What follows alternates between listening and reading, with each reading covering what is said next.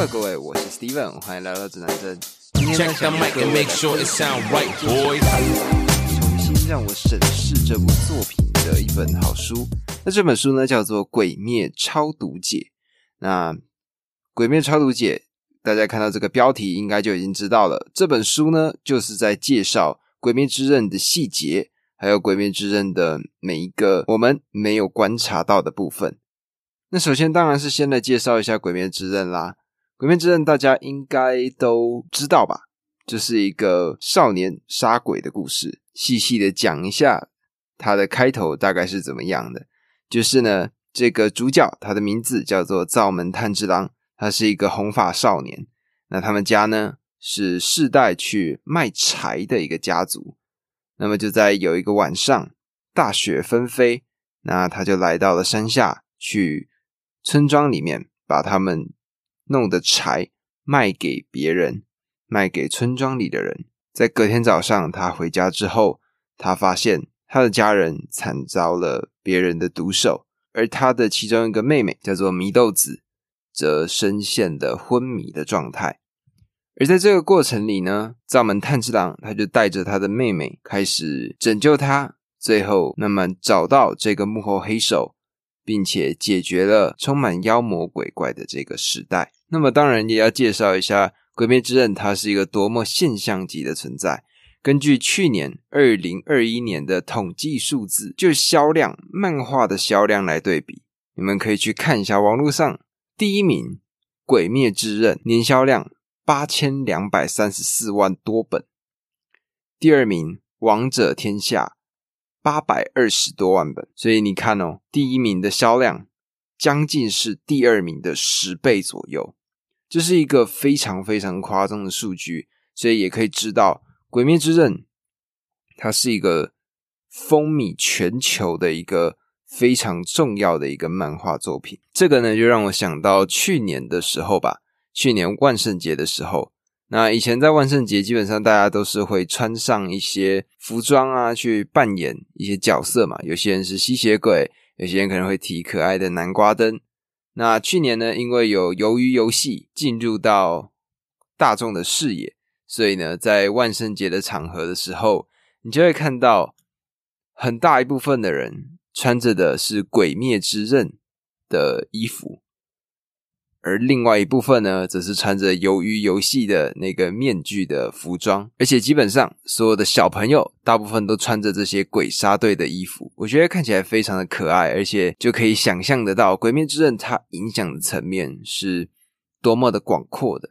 那当然也有一些喜欢动漫的粉丝，就因为越来越多小孩子喜欢《鬼灭之刃》之后，就开始觉得说：“哦，这样子我不想支持这部作品了。”因为就连这些小屁孩都成为他们的粉丝，但其实我想，我们不能因为他的一个行销的手段就停止我们对他的支持。因为我个人认为，它是一个非常有意境的作品。你在里面会看到很多你没有办法想到的细节，而且它是一个运用古画的那种方式来作画的一种漫画作品。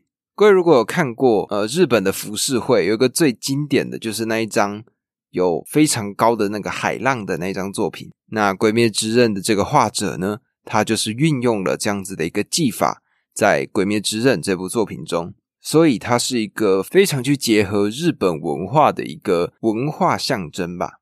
接下来呢，当然就来介绍一下《鬼灭超读解》。《鬼灭之刃》它的作者名字叫做最强拦不住。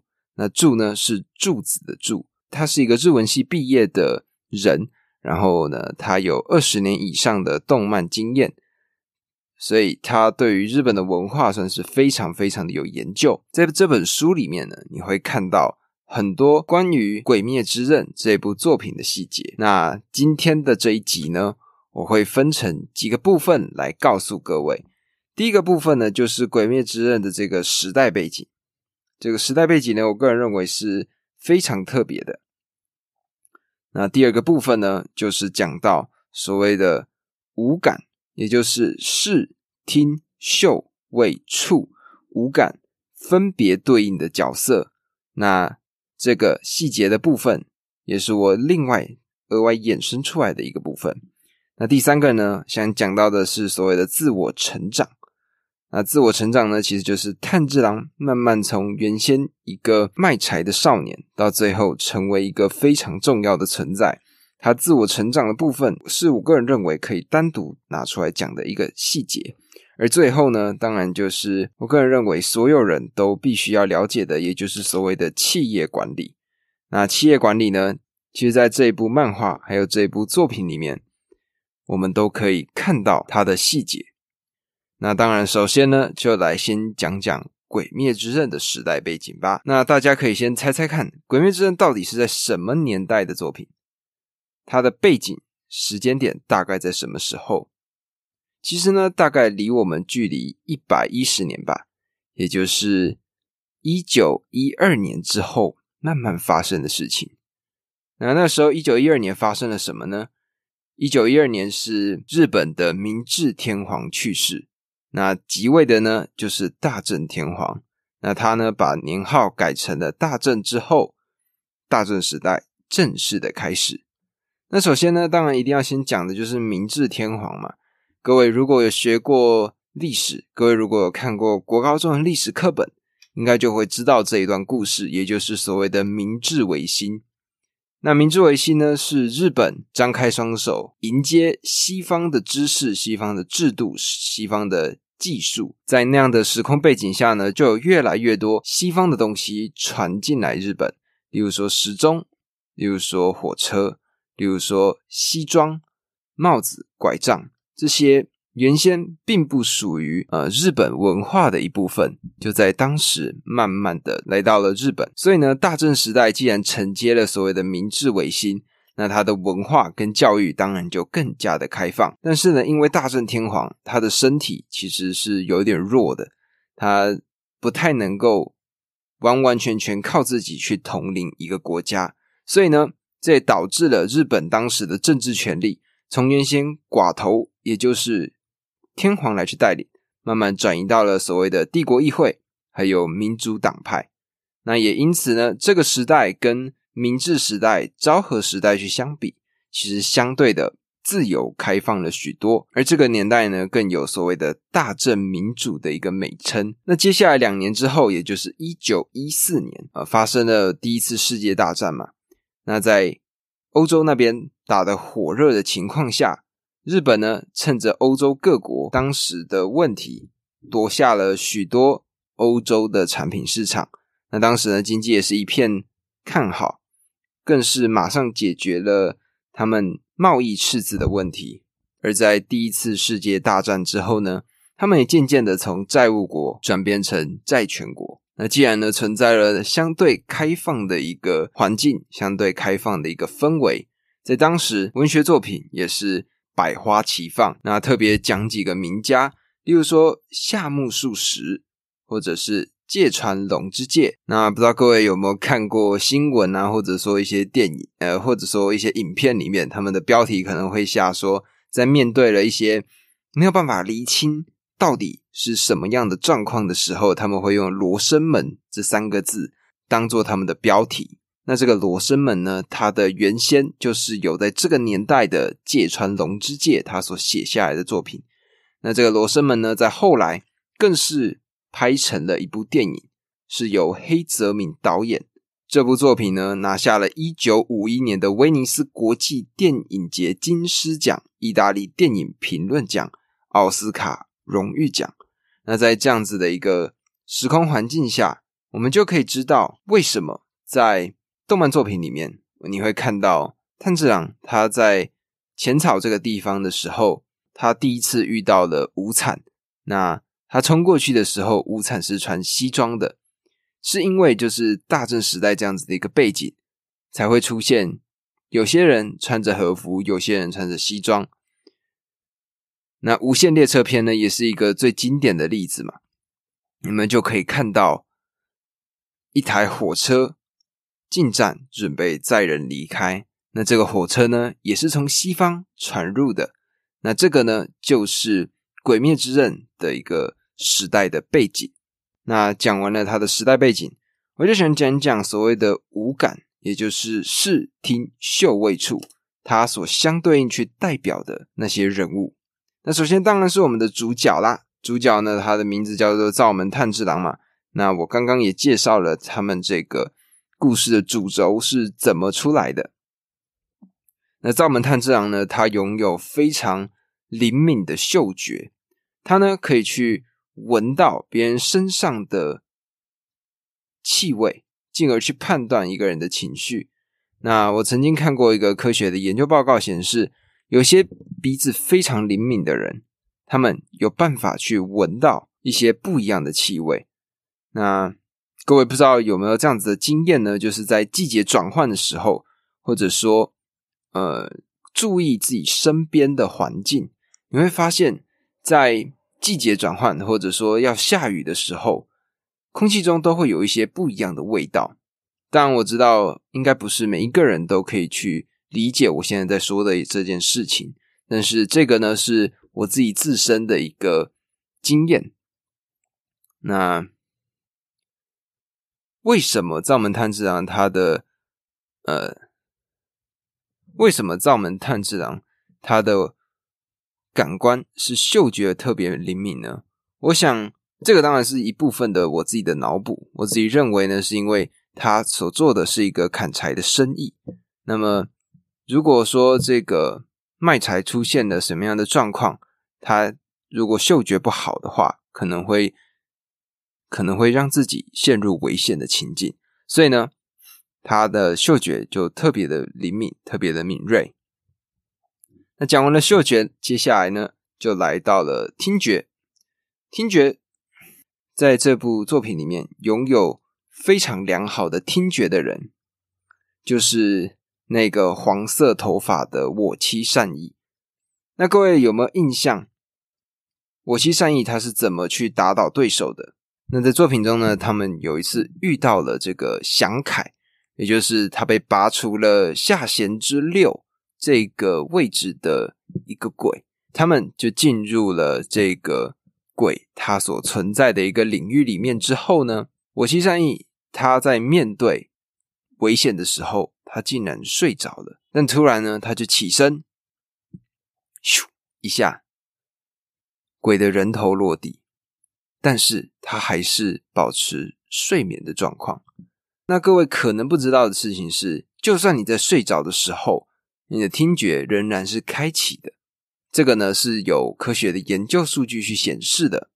那当然就会有一部分的人拿这个东西来练财嘛，就是有些人就会说什么哦，录音睡眠法，就是你用一个录音机在睡觉的时候，在你的耳朵旁边播放出一系列的音轨，那你在早上起来的时候，你就会记得这个音轨里面在做什么。这个做法呢，很常被拿来做成背单字的一个方法的使用，但是我得说，这个东西根本就是。没有用的，所以不要去相信。但是得说的事情是，你在睡眠的时候，你的听觉是会开启的，而这个呢，也就是我其善意它所存在、它所拥有的一个很特别的特质。因为刚好他就是在睡觉，突然，哎，他就开始动作了。那这相对应的，就是因为他有非常灵敏的听觉。那讲完了听觉呢，接下来就是视觉了。拥有非常好的视觉的这个角色。他的名字呢叫做立花洛香奈乎。立花洛香奈乎呢，就是在漫画里面你会看到她的马尾永远是绑侧的的那个女孩子。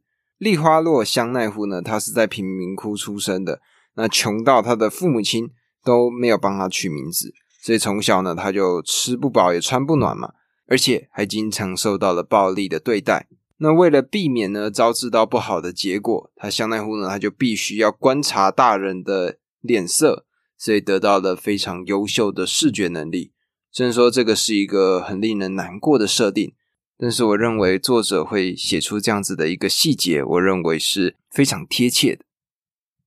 那讲完了视觉，接下来呢就要讲触觉。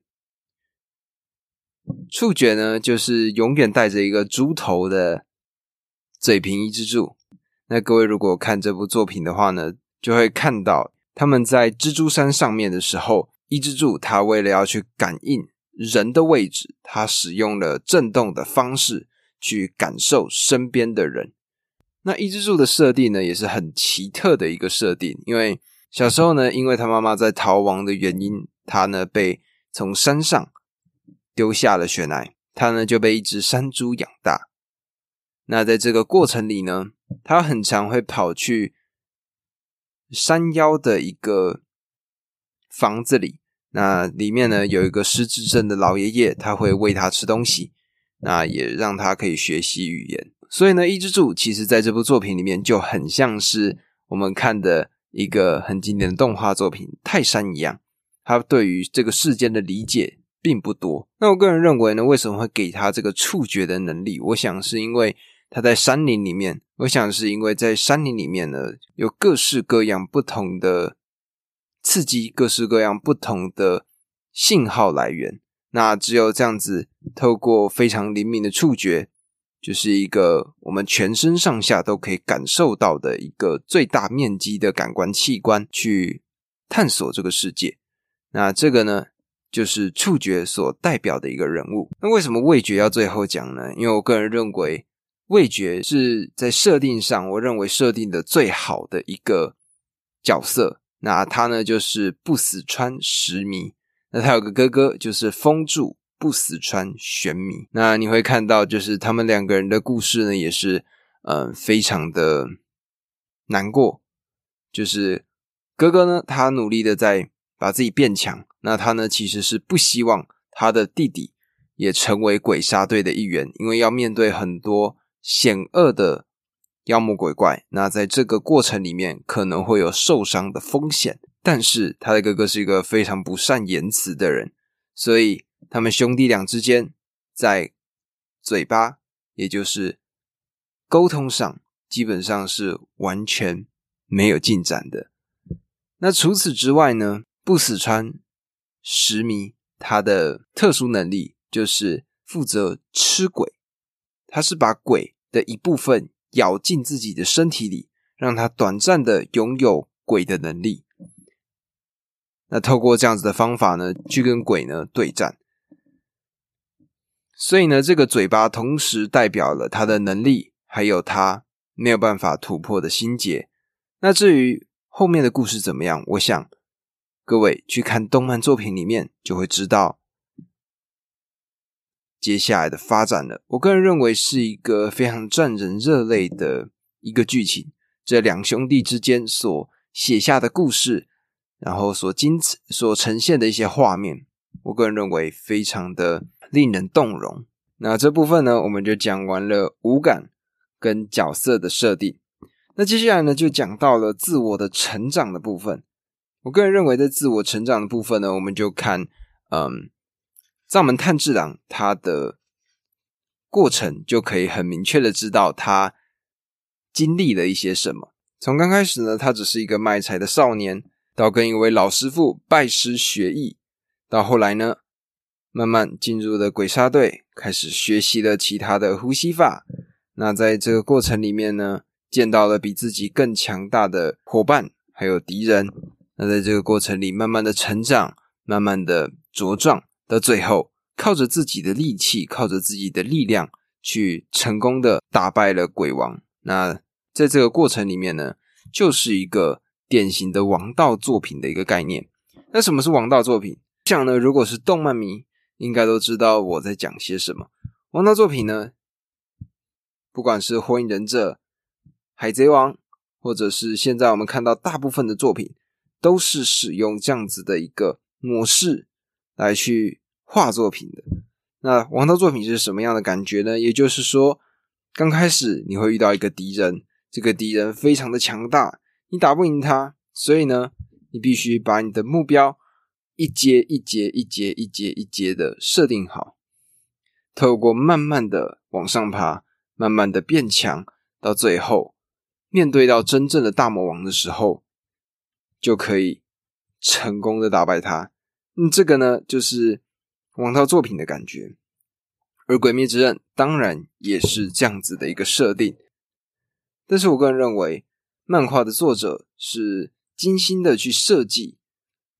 炭治郎这个角色的，那怎么这样说呢？因为在观察炭治郎的这个过程里呢，你会发现他并不会像是海贼王里面这个鲁夫，他就是盲目的，然后很积极、很乐观的去面对自己的对手。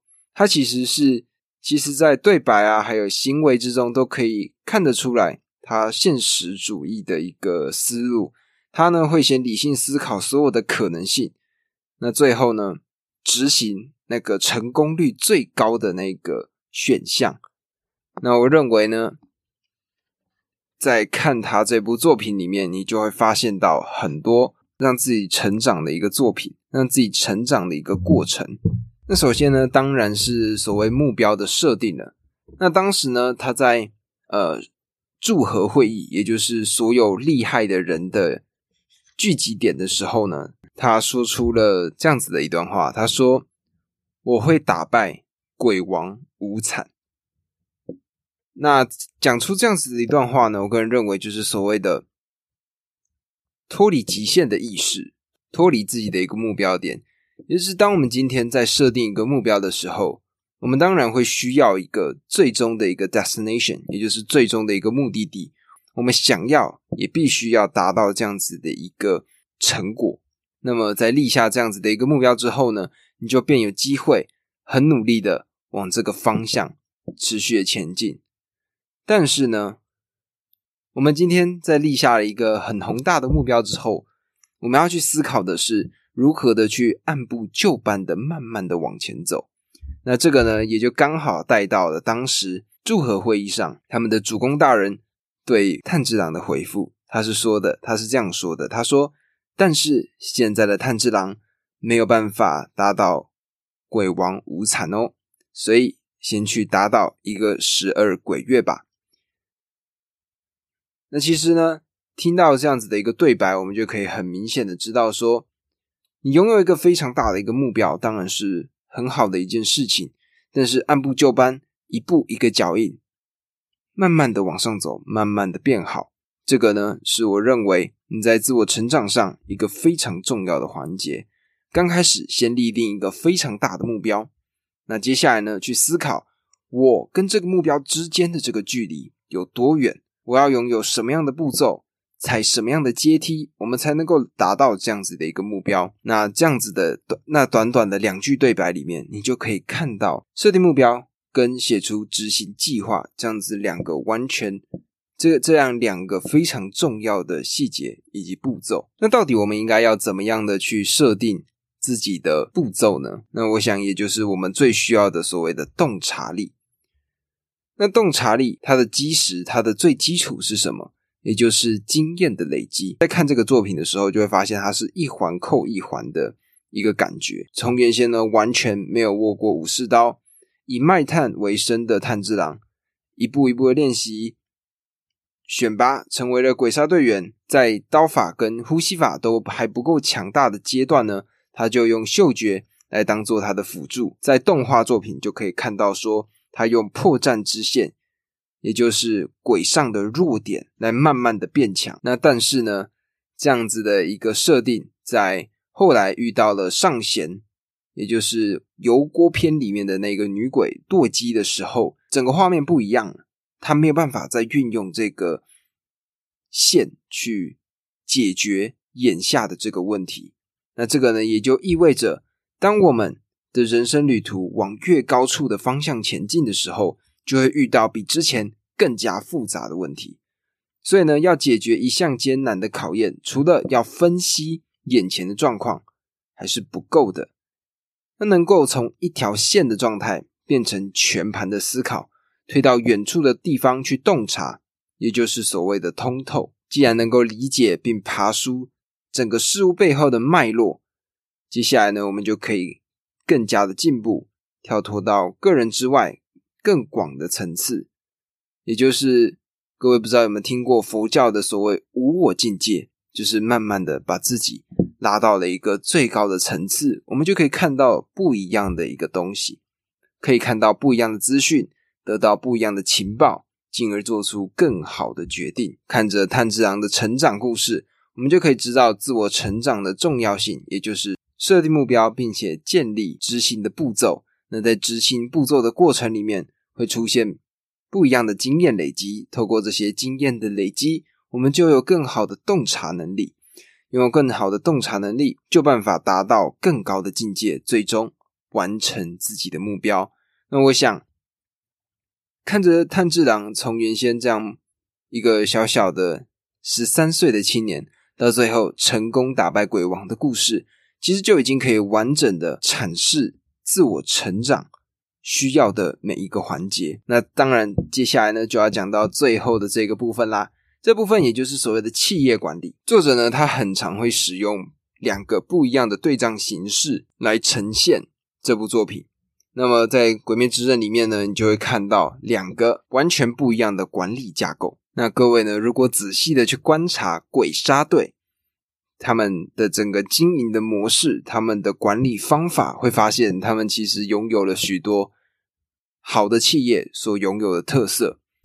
从最刚开始的，他们有进鬼杀队之前，必须先进去的养成所去当练习生，也就是刚开始炭治郎他进入到这个老师傅家里面去学习水之呼吸的这个过程。那接下来呢，就有流程明确而且有鉴别度的一个考选方式，也就是他去紫藤山上、紫藤花山上去斩鬼这样子的一个考试的一个过程。那接下来呢，就进到了所谓入队后的组织。那接下来呢，他通过这个测试之后，这个企业呢就提供了基本的装备，还有一些克制化的设备。那这个呢，就讲到说，炭治郎他拥有了自己的衣服，然后拥有拥有了自己的日轮刀。那除此之外，他们拥有一个流通性很好的一个情报网。他们有乌鸦，就是南南洞南南洞。你在看这部作品里面那只乌鸦所报的一些信息，或者是麻雀善意身上的这只麻雀，可以传递我们之间的讯息。那他们呢，也拥有完善的在职培训制度。那在像是例如说，准备与鬼王最终一战的时候。他们会跟不一样的柱来进行来进行训练，那这样子的一个过程，也就是一个非常好的在职培训。那同时呢，他们也有非常好的绩效评估，还有升迁的模式。例如说，你能力变强的，你就可以成为柱；那状态呢，如果没有那么好的，你就可以来到后勤的部队。那他们呢，也有非常良好的休假，还有。呃，职灾后的处理，例如说，他们任务结束之后，就必须要到他们的呃功能恢复的一个蝴蝶屋来做一个休息，那让自己慢慢的回归到自己的身体状态。而除了这些呢，固定的去回报自己的进度，也就是时间固定的会议，也就是他们的祝贺会议。那就算呢，你的能力并没有办法成为。鬼杀队，也就是去专门杀鬼的这样子的一个特别的部门，他们还有办法让这些不适合当剑士的人可以选择进入他们的后勤部队，也就是引部门。这些拥有助级别的人呢，他们大部分都拥有把人才放到正确位置上的本领。那么，就是拥有这样子的一个制度，鬼杀队才能够完完整整的让自己。实力变得越加强大，那相对应的，我们就可以看看无惨这个地方，也就是鬼他们的世界，他们的待遇就完全不一样了。他们在被变成鬼之后呢，基本上都是放生处理的，也不会告诉他们怎么样去吃人，也不会告诉他们要怎么样去避免可能的危险。那所有他们的吃喝拉撒都靠自己来处理。而且他们没有上位者的训练，也没有保护弱鬼的措施，表现差劲的呢会直接被老板杀掉。外界资讯呢也是靠着自己的方式、自己的能力去取得的，而且而且呢还必须要往上去报备。而在他们的干部排名之中呢，他们还有必须，他们呢下位的鬼在不服的时候，必须跟上位提出了殊死战。所以呢。在整个组织结构还有整个企业的架构里面，就可以很明显的看出来，鬼杀队的这个老板，也就是耀哉跟鬼王无惨两边对于企业管理出现了非常大的一个差距。那我想这也是为何最终鬼杀队会成功战胜鬼王这样子的一个结局。这当然这也是因为主角今天就是主角嘛，他拥有这个果实能力，他拥有主角果实，他才可以最后一直活到现在。但是其实我们从漫画里面的细节就已经可以知道，他们在细节的掌控上，他们在很多小地方着眼，所以他们才有办法最终赢过拥有绝对武力的鬼王无惨。那么以上呢，就是我分别拆成的四点，也就是时代背景、五感与角色的选择、自我成长，还有企业管理这样子四个不同的面向，来帮你们解析这一本书。我个人认为呢，就是讲回到《鬼灭之刃》，很多人呢就认为说，《鬼灭之刃》现在已经变成小孩子的作品了，那他们不是很想去呃继续的。来支持这样子的一个作品，但我个人呢是这样想的，我觉得今天《鬼灭之刃》为什么会连小孩子都喜欢，就是因为他们有办法透过很棒的行销，让更多的人知道这样子的一个作品，它成为了一个大众向的作品。那你从原先的一个始祖的粉丝，那到后来弃坑不愿意去看，不是挺可惜的吗？这部作品还有很多很多的细节，我今天呢只是特别的从书中挑出了几个我个人认为值得跟你们分享的部分来告诉你们。那当然，我希望如果可以的话，你们也可以花点时间再次把《鬼灭之刃》拿起来看一看。不管你是看漫画或者是看动画都好，这部作品它讲到了很多我们没有想到的部分。它并没有完完整整的黑与白。我们在看漫画的时候，就可以看到很多我们原先没有想到的细节。而当然，我也极极度推荐《鬼灭超读解》，原因很简单。今天呢，一个小朋友他如果告诉你：“哎，我很喜欢《鬼灭之刃》，哎，我对这个作品很喜欢。”那么你在看完了这本书，或者听完了我今天的这个讲解之后，你就有办法用一些不一样的角度。来让这些小孩子对于这一个故事、这个作品有更多的理解。那相对应的，因为这么大众向的作品，你从这个大众向的作品中得出了不一样的结论、不一样的观察，别人就会认为你是一个很特别的人。那么，当然也希望对于今天这个单集有所收获的朋友们，可以把这个单集分享出去，不管是分享给小朋友，或者是分享给身边的动漫迷。都不是问题。那么，这个呢，就是今天史蒂芬多指南针的内容。欢迎在下方留下五星评论与我互动。喜欢的话，欢迎关注我的 Podcast，并追踪我的 Instagram 账号。我的 IG 账号呢是 Compass News，C O M P A S S 底线 N E W S。那么今天的说书我们就讲到这里啦，我们下次再见。